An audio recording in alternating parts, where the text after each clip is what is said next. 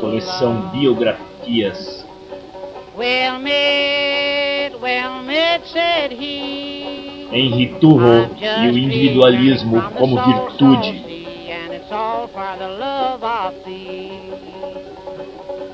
Henry Thoreau desafiou convenções e comportamentos nos Estados Unidos do século XIX, colocando a liberdade de cada cidadão acima das razões do Estado.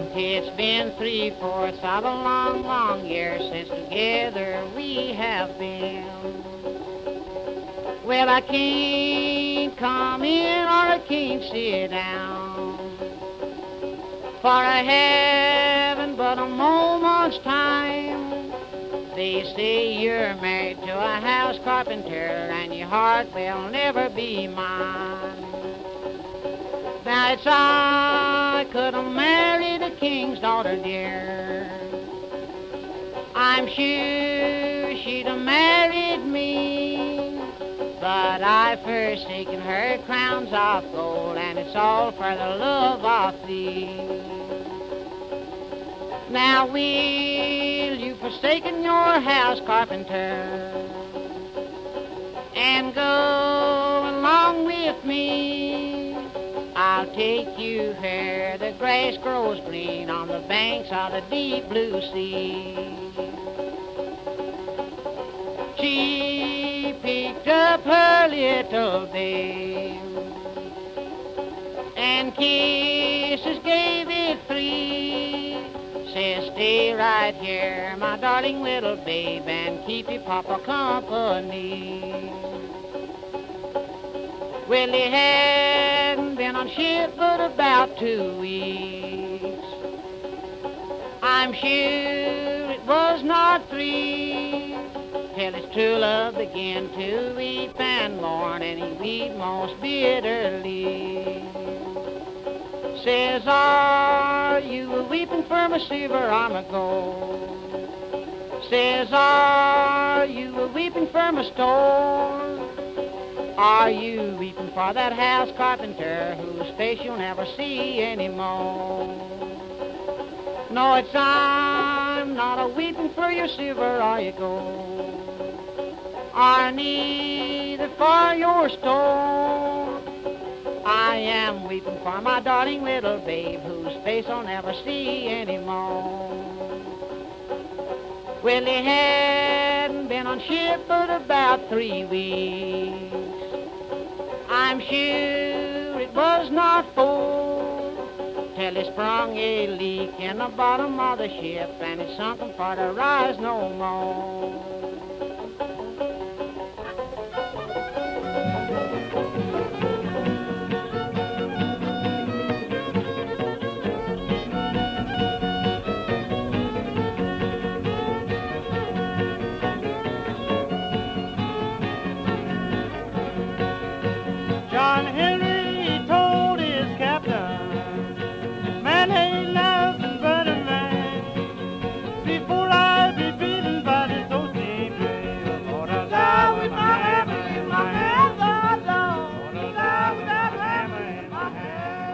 O pensador, ensaísta e escritor Henri Thoreau é um dos grandes representantes do pensamento libertário. Líderes políticos como o indiano Mahatma Gandhi e até jovens hippies dos anos 60 foram inspirados por ele. Hoje, em tempos de Patriot Act nos Estados Unidos, legislação antiterrorista da qual o mote é sacrificar as liberdades individuais em prol da segurança nacional, as ideias de Henry Thoreau vêm sendo lembradas por jornalistas, escritores, ONGs, militantes políticos. Em pleno século XIX, ele criticou o materialismo e a sociedade de consumo, reivindicando o pleno direito dos indivíduos de escolherem a sua própria forma de viver, seus próprios projetos existenciais. Sua tese principal era de que os homens possuíam o direito natural da escolha. Podiam viver de acordo com as normas estabelecidas por um Estado ou simplesmente ignorá-las, sem que isso causasse prejuízo ao resto da sociedade.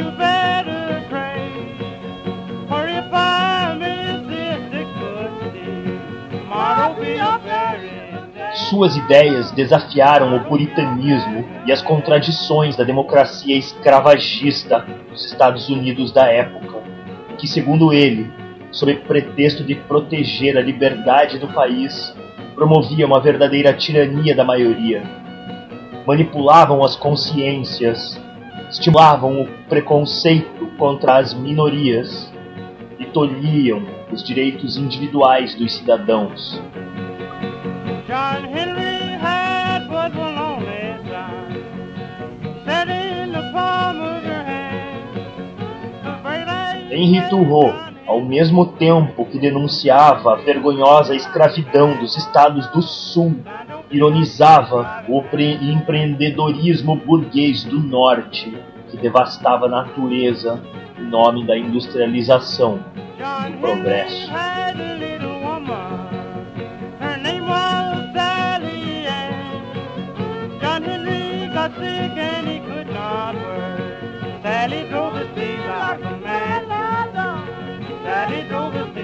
black man.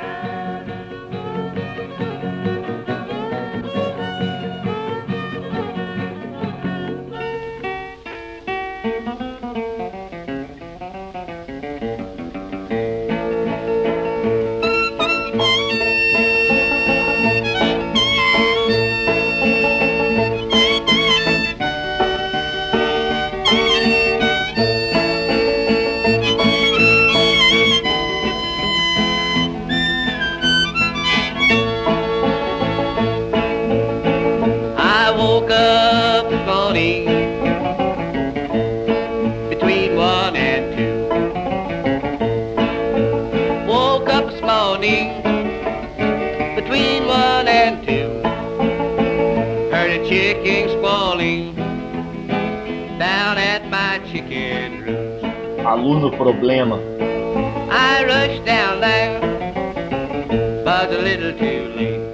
Nascido no estado de Massachusetts em 1817, Henry David Thoreau viveu quase toda a sua vida na cidadezinha de Concord, a 30 quilômetros da capital, Boston.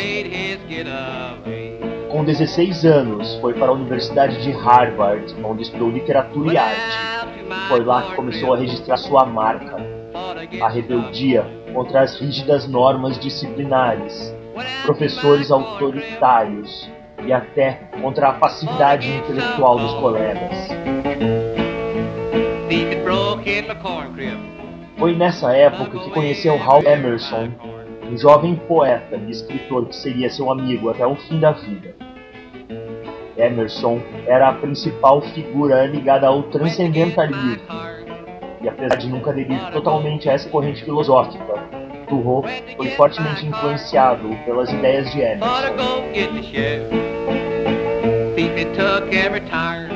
Apesar do desempenho escolar sofrível, Thoreau se formou em Harvard e voltou para Concord a fim de tentar a carreira de professor. Mas a experiência durou apenas alguns dias. Logo, o jovem se rebelou contra a metodologia do ensino na escola, que incluía castigos como a palmatória, ameaças de reprovação e métodos burocráticos. Obrigado pelo diretor a ser menos liberal com os alunos, Henri Thoreau pediu demissão, passando a viver de palestras ocasionais, excursões ecológicas e da ajuda de amigos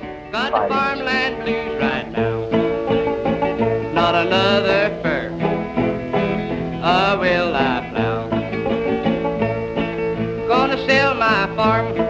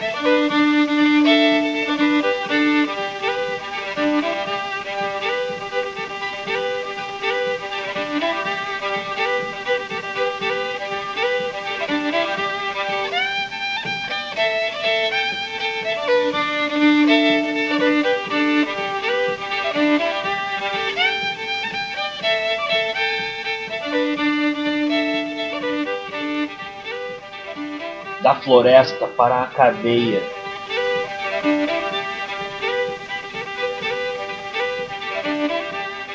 Quando Henri Turreau completou 28 anos, ele tomou uma decisão que causou perplexidade aos moradores da pequena Concorde.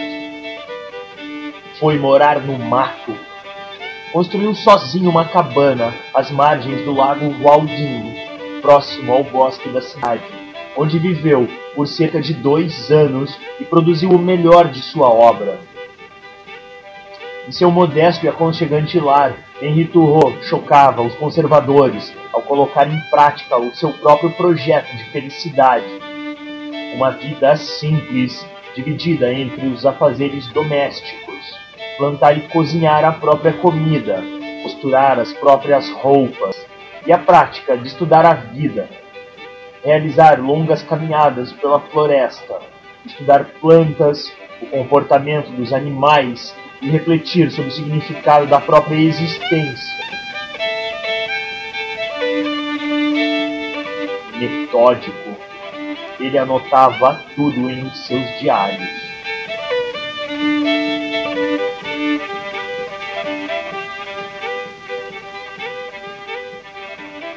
Porém, a experiência de Henri Turreau foi temporariamente interrompida por problemas com a lei. O estado de Massachusetts condenou o pensador por se recusar a pagar os impostos. Ser arrancado de seu calmo retiro e atirado na cadeia como um criminoso foi experiência marcante para Turreau, que passou a escrever compulsiva e apaixonadamente contra toda forma de arbítrio contra a indiferença cúmplice dos cidadãos respeitáveis de Concord, contra o progresso judicial do qual foi vítima. Muitos desses escritos serviriam de base para o mais famoso de seus textos, A Desobediência Civil, no qual Henri Turreau narra todo o processo que levou à prisão e reafirma sua convicção na liberdade individual no direito de não pagar impostos a um Estado que utiliza nosso dinheiro para financiar a escravidão e custear a covarde guerra contra o México. A desobediência civil é um dos mais belos manifestos já escritos em prol dos direitos humanos, tendo até mesmo influenciado movimentos de libertação em vários lugares e épocas.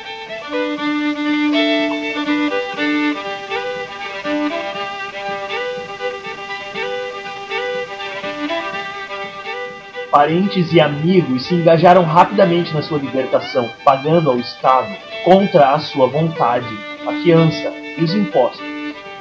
Como o Estado exigia que ele tivesse um endereço fixo, indicava a casa dos pais, mas continuou a levar uma vida seminômade, passando vários dias circulando pela floresta, de mochila nas costas, estudando a natureza, dormindo ao relento e escrevendo páginas e páginas de seus diários.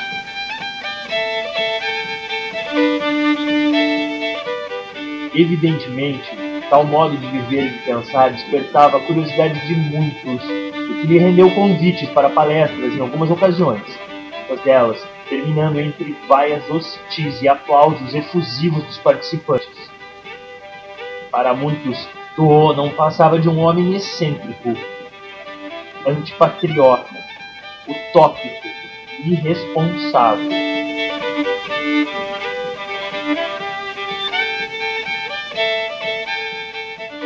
Logo após a eleição do presidente Abraham Lincoln, iniciou-se a sangrenta Guerra de Secessão. Henri Turreau pouco pôde se manifestar sobre ela, acometido de tuberculose. Fixou-se de verdade na casa dos pais. Morreu em maio de 1862, enquanto os respeitáveis cidadãos continuavam financiando a guerra, que terminaria três anos depois, com 600 mil cidadãos mortos.